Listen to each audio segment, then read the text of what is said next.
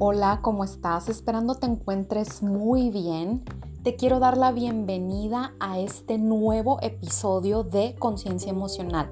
Mi nombre es Alejandra Eras y soy terapeuta emocional. Y fíjate que el día de hoy te quiero compartir algo muy importante que ha estado pasando y que se está exponiendo en el mundo de la salud mental y emocional. Bueno, eh, ahorita estaba viendo unas historias de, una psicóloga que, que yo sigo en mis redes sociales. Ella está como psicóloga holística. Entonces ella aborda muchos temas sobre el trauma, sobre vínculos traumáticos y sobre las heridas de la infancia.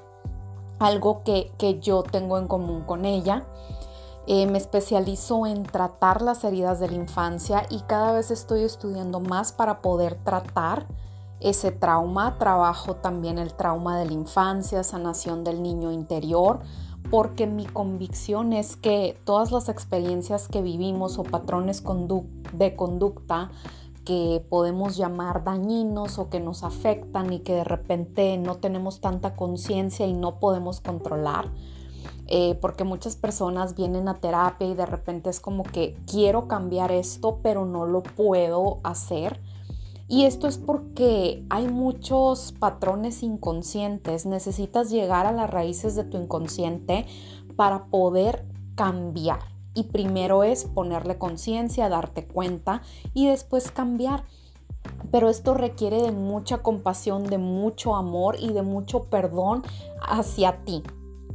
Porque imagínate si has actuado de la misma manera por 20, 30, 40, 50 años, no esperes cambiar en un día. Debes tener mucha paciencia y compasión hacia tu proceso. Pero bueno, el punto al cual yo quiero llegar es que esta psicóloga holística compartía eh, muchos, eh, muchos posts en sus historias sobre personas que han sufrido negligencia con sus terapeutas. Y lo que ella quiere hacer conciencia es cómo cualquier profesional, no solamente un terapeuta, un psicólogo, están tan poco entrenados en trauma incluso los doctores y cómo se trata a las personas que están sufriendo un trauma. Muchas de las historias que ella compartía eran de personas que han sido humilladas, maltratadas por sus mismos terapeutas, terapeutas que no han podido darle soluciones a esas personas, terapeutas que han hecho comentarios hirientes a sus pacientes. Entonces, y todo esto empezó a desembocar desde el caso de Britney Spears, ¿no? Que se vio esta dinámica donde ella dijo que era una persona traumatizada y en lugar de darle el apoyo, la terapia o la escucha que ella necesitaba,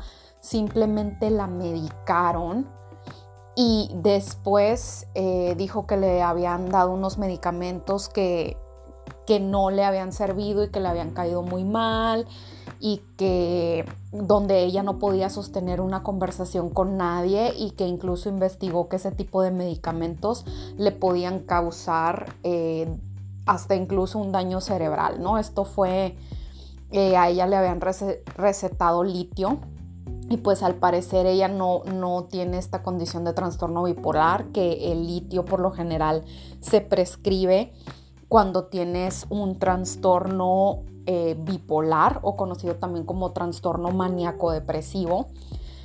Eh, entonces este no era su caso.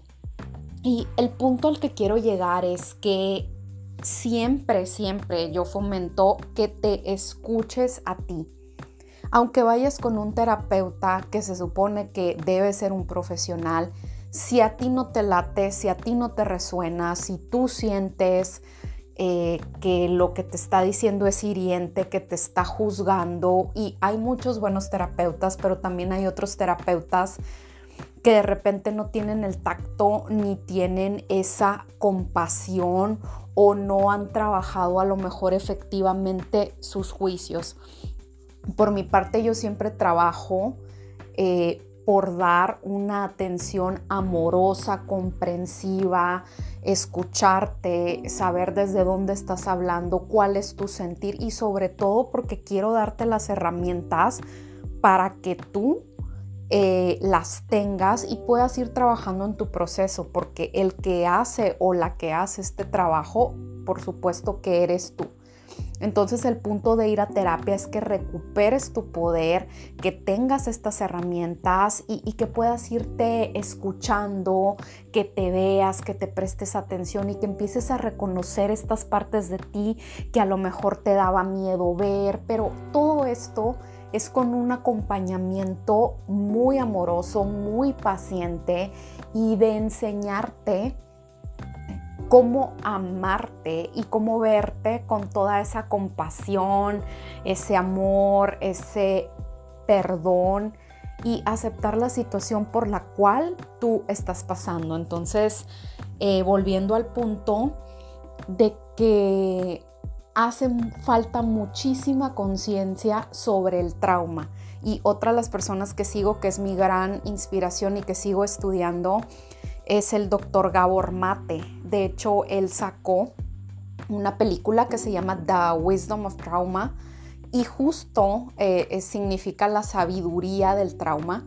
Y justo él sacó eh, esta película, este documental, porque quiere ir al mismo punto de hacer conciencia sobre el trauma, que hay muy poca conciencia en nuestra sociedad sobre ello. Pero bueno, hablamos de esto, pero ¿qué significa la palabra trauma? Cuando yo te digo trauma, a lo mejor tú te imaginas que estoy hablando de una experiencia cercana a la muerte, un evento muy fuerte, y sí tienes razón, pero el trauma no es solo eso. El trauma es cualquier evento que haya pasado en tu vida que haya sobrepasado tu capacidad de lidiar con eso. Entonces, Muchos de nuestros traumas se desarrollan en la infancia porque como niño, como niña, no tienes las herramientas para poder lidiar con estas situaciones. A lo mejor situaciones eh, que te hicieron bullying, que te hicieron burla, que te sentiste abandonado o abandonada, rechazada por alguno de tus padres, que sentías que tus esfuerzos no eran suficientes o que sentías que tu valor se remontaba a lo que a lo que tú haces, no a lo que tú eres. Entonces es de construir todos esos aprendizajes que ya no nos sirven en nuestra vida y poder cosechar nuevas experiencias y cambiar nuestro sistema de creencias para poder llegarnos a sentir plenos y conectarnos con quien verdaderamente somos, porque existen cinco heridas de la infancia o cinco heridas del alma, tienen diferentes nombres, pero se les llama más que nada heridas que te impiden ser tú mismo y estas cinco heridas eh, se desarrollan en la infancia y son la herida de abandono, rechazo, humillación, traición e injusticia. Entonces, a base de esas heridas y de los comportamientos que tenemos en las mismas, vamos construyendo nuestra vida y vamos actuando conforme a cómo nos hemos sentido en esas heridas. Entonces el trauma y nuestras heridas nos impiden ser nosotros mismos, nos impiden llegar a conocernos y tener estrategias de vida a lo mejor más sanas, más amorosas, el poder llegar a nuestro interior y verdaderamente perdonarte porque has hecho lo mejor que has podido. Eh, entonces el sanar es verte crudamente tal y como eres, aceptarte y darte cuenta que estás evolucionando. Y si tú quieres, puedes evolucionar y no esperarte a que a lo mejor la vida te traiga otro golpe y simplemente ir profundizando en ti. porque no se te olvide que tu proyecto más importante eres tú.